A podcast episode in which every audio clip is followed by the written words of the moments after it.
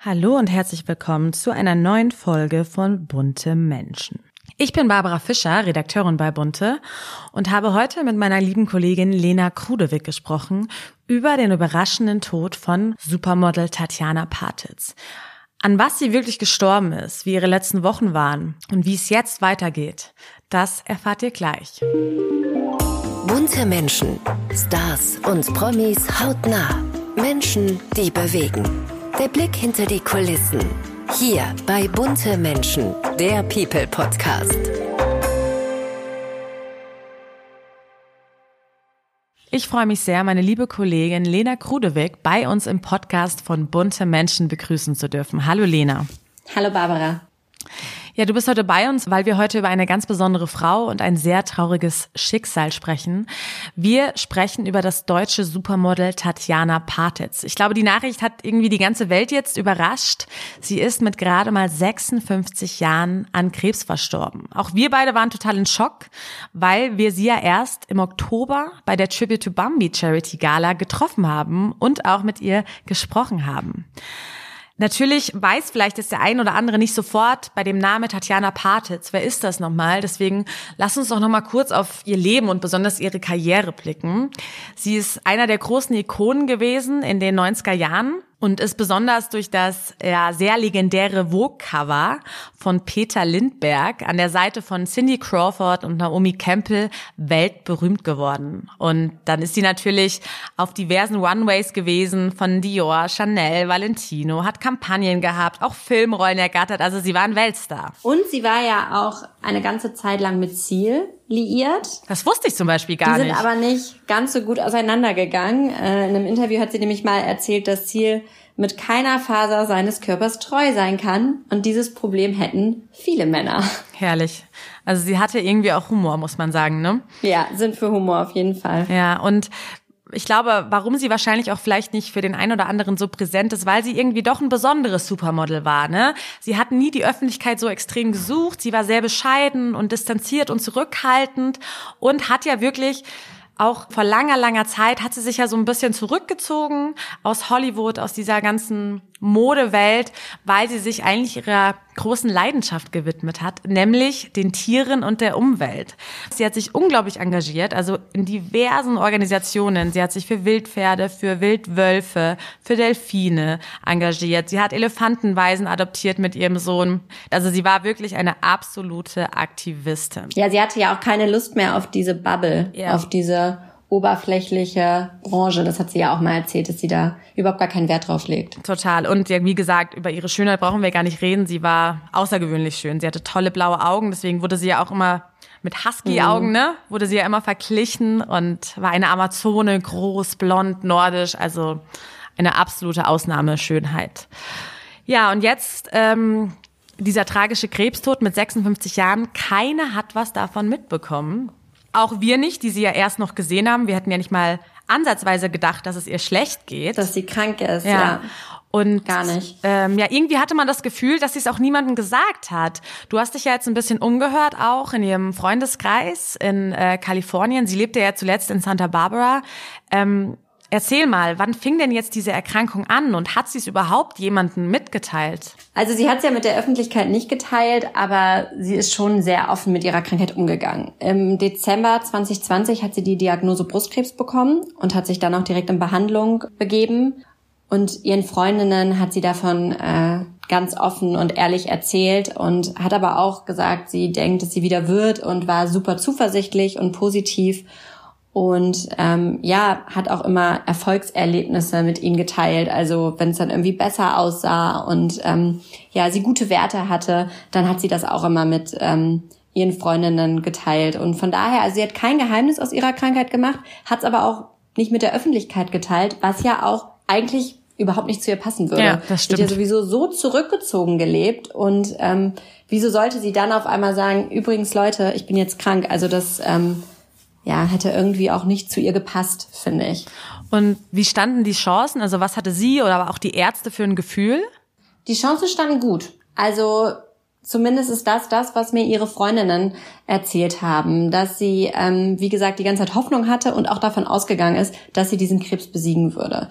Und ihre Ärzte haben ihr wohl auch gesagt, es, es, sieht gut aus. Noch im September, da war sie ja in der Behandlung in Deutschland, kurz bevor sie dann eben auch zur Gala gekommen ist, kam sie gerade aus einer Klinik. Äh, da war sie für einen Monat. Und ähm, da wurde ihr auch nochmal gesagt, dass es gut für sie aussieht. Boah, wirklich schrecklich. Aber was ist denn dann passiert? Wieso ging es dann doch so schnell? Man darf natürlich nicht vergessen, dass Krebs auch eine sehr heimtückische Krankheit ist. Also mm nur weil du ähm, gute Werte hast für den Moment, heißt das nicht, dass du irgendwie über einen Berg bist oder dass du außer Lebensgefahr bist. So ist es leider nicht. Und bei ihr war es eben so, dass sie im Dezember in die Klinik gekommen ist, weil sie Rückenschmerzen hatte. Also sie ist zur Behandlung gegangen, hat gesagt, ich habe solche Rückenschmerzen. Das ist ihr wohl beim Reiten aufgefallen. Sie war ja leidenschaftliche Reiterin und ähm, wollte sich einfach mal durchchecken lassen. Und da wurde dann eben festgestellt, dass der Krebs gestreut hat und dass ihre Knochen bereits angegriffen sind, dass sie also nun auch Knochenkrebs hatte. Und dann ist sie am 11. Januar gestorben. Genau, das ging sehr schnell. Also sie ist Mitte Dezember in die Klinik gekommen und sie ist gar nicht mehr aus der Klinik raus. Also sie konnte auch Weihnachten nicht zu Hause feiern und ähm, dachte aber bis zum Schluss noch, dass sie rauskommt. Also sie hat wirklich auch noch zwei Tage vor ihrem Tod WhatsApp-Nachrichten an Freundinnen geschickt. Sie ist nicht davon ausgegangen, dass sie jetzt in den nächsten Tagen sterben würde, sondern für sie war ganz klar, dass sie das überlebt. Schrecklich. Also deswegen gehe ich jetzt auch mal davon aus, dass sich wahrscheinlich von ihrer Familie eigentlich keiner wirklich verabschieden konnte, oder? Die wussten ja auch noch nicht mal, dass es Zeit ist, sich zu verabschieden. Und ihre mhm. Eltern, zu denen sie ein sehr inniges Verhältnis gepflegt hat, die leben in Südfrankreich und ihre Mutter ist leider auch ja zu schwach, um so eine lange Reise auf sich zu nehmen. Die mm. kann das körperlich nicht mehr. Ja, über wen wir natürlich jetzt noch gar nicht gesprochen haben, ist ihr Sohn Jonah. Der ist gerade mal 19 Jahre alt und ähm, die beiden haben ein unglaublich inniges Verhältnis gehabt. Äh, sie hat ihn ja auch alleine großgezogen, hat auch immer wieder gesagt in Interviews, sie ist Einzelkämpferin schon immer gewesen und hat für ihren Sohn alles gemacht. Also sie war wirklich voller Leidenschaft Mama, hat sich ja auch deswegen so ein bisschen zurückgezogen und wollte auch keine Nanny, weil sie gesagt hat, sie will alles für ihren Sohn tun. Jetzt bleibt dieser 19-jährige Sohn zurück, der ja wahrscheinlich auch null damit gerechnet hat, der sie ja auch bis zum Schluss begleitet hat. Was ist jetzt mit ihm? Also wer steht ihm jetzt bei? Der Jonah ist gerade bei einer guten Freundin von Tatjana Partitz und mhm. ähm, ja, der hat sich die Hunde geschnappt und ist erstmal zu ihr gezogen, damit er eben nicht alleine in diesem Haus in Santa Barbara sitzt, wo ihn ja auch alles an seine Mutter erinnert. Ja. Und ähm, ja, hat da jetzt erstmal ja Zuflucht gesucht, wo er sich ein bisschen vielleicht runterkommen kann, ja. Genau. Und, genau. und wie sieht's aus? Ähm, er wird ja auch einen Vater haben. Also besteht da irgendein Kontakt? Und wer ist sein Vater? Sein Vater ist der amerikanische Geschäftsmann Jason Johnson, mit dem Tatjana Patitz von 2003 bis 2009 verheiratet war. Die sind nicht gut auseinandergegangen und haben bis zuletzt vor Gericht um Geld gestritten. Mhm. Und der Kontakt zwischen Jonah und seinem Vater soll sehr schlecht sein. Also in vergangenen Interviews hat Tatjana Patitz ja schon erzählt, dass er sich nicht für seinen Sohn interessiert, was ihr auch total leid tut, weil so eine Vaterrolle natürlich schon auch wichtig ist. Ja. Bis zuletzt soll da kein Kontakt bestanden haben. Kann natürlich sein, dass sich das jetzt ändert und er jetzt denkt, jetzt muss ich für meinen Sohn da sein. Wäre wünschenswert, dass er da irgendwie ja. dann jemanden hat, der ihn auffängt. Doch mal seine Rolle genau. einnimmt, ja. ja. Absolut. Aber gut, das weiß man natürlich nicht. Wer weiß, ob der Sohn das auch überhaupt möchte. Genau, ne? ja, absolut. Aber ähm, wie sieht es denn jetzt aus, wenn man jetzt an Tatjana Partitz denkt? Die wird ja Millionen verdient haben, die hat sich bis zum Schluss finanziell abgesichert und demnach natürlich auch ihren einzigen Sohn. Ist Ihr Sohn jetzt finanziell sicher? Absolut nicht. Tatjana Partitz hat wirklich sehr viel Geld verdient. Sie war eines der Supermodels der 90er. Mhm.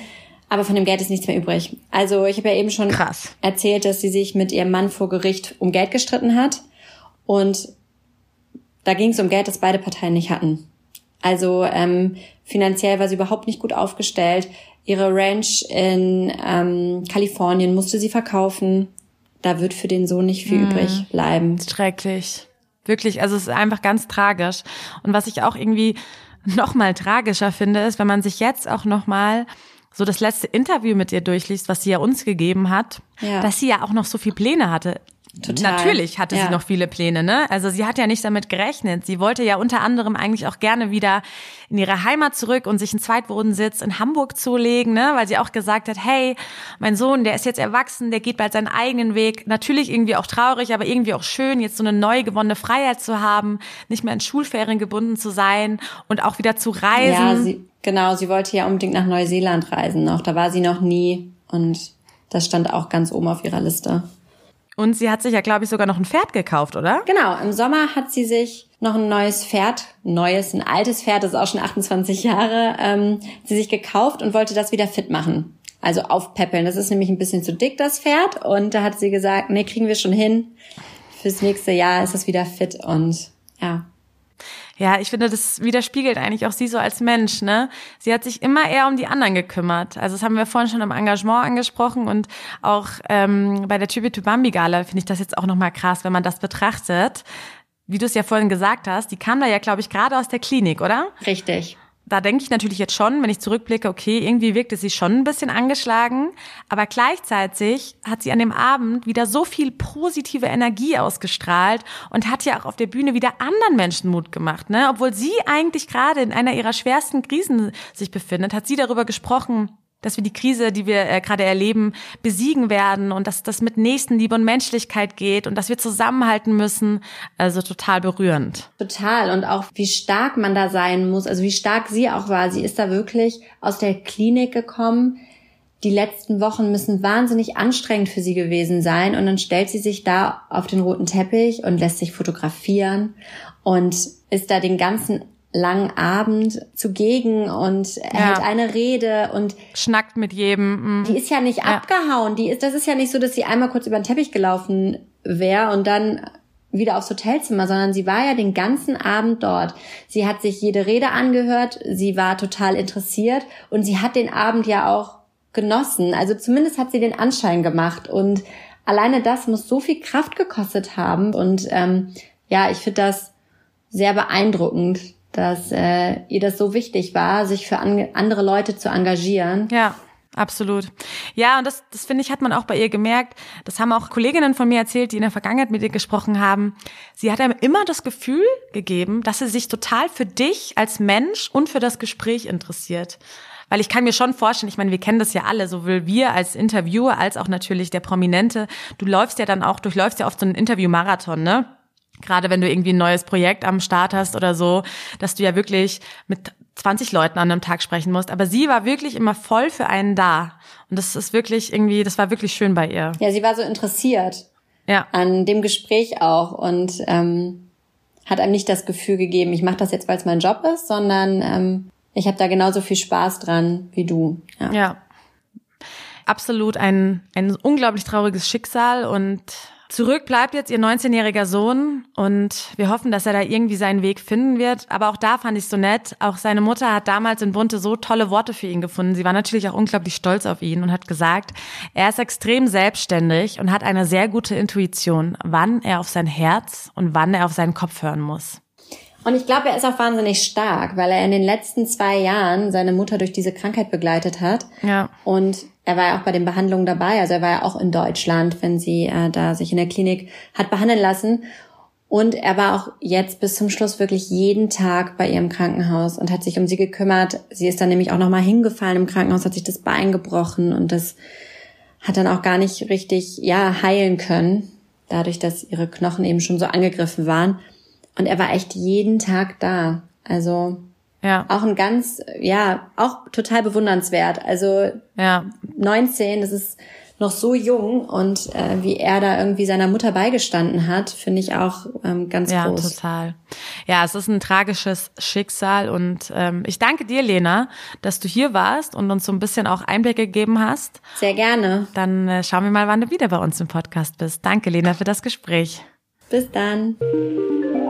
Die Frage der Woche. Und die lautet, wie wurde in Ihrer Kindheit mit Konflikten umgegangen?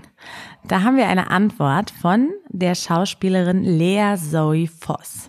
Wenn ich mich jetzt so dran erinnere, dass ich als wirklich kleines Kind, wo man so draußen spielt, im Wald und alles, dass ähm, Konflikte sehr offen angesprochen wurden. Also dass man als Kind halt irgendwie kein Blatt vor den Mund nimmt und man sagt dann direkt seinem Gegenüber, boah, das, das geht jetzt hier gerade gar nicht. Und dann wurde das geklärt. Und ich hatte auch als Kind eigentlich nie, also selten Streit, muss ich sagen, mit anderen Kindern. Und ich, ich muss aber sagen, was ich jetzt zum Beispiel als extremes Gegenbeispiel hatte, war in der Schule, dass dann halt eben in der Pubertät ähm, das so krass losging mit Mobbing und allem und da halt wirklich man sagen muss, dass die also da funktioniert die Kommunikation ja gar nicht mehr. Also da wurde dann über SchülerVZ ja über die Leute abgelässert, immer in so einem Subtext und dann haben die sich immer in irgendeine Ecke gestellt und geflüstert und gelacht und selbst wenn man dann auf die Person zugeht und sagt, ey, gibt's irgendein Problem? Nein, nein, nein und dann lachen sie aber hinter deinem Rücken. Das fand ich in der Schule extrem belastend und schlimm. So, das war's auch schon wieder mit einer neuen Folge von Bunte Menschen. Ich hoffe, es hat euch gefallen und ja, ihr wisst ja, wie das Spiel läuft. Abonniert uns gerne auf Spotify, iTunes und Co. und drückt die Glocke, damit ihr keine Folge mehr verpasst. Wir würden uns auch mega über eine Bewertung von euch freuen und wenn ihr irgendwelche Wünsche oder Anregungen habt, dann schreibt uns gerne eine Mail an buntemenschen@burda.com zusammengeschrieben oder per Direct Message an unseren Instagram-Kanal an bunte-magazin. Bis nächste Woche. Bunte Menschen, der People Podcast. Jede Woche eine neue Folge. Ein bunter Original Podcast.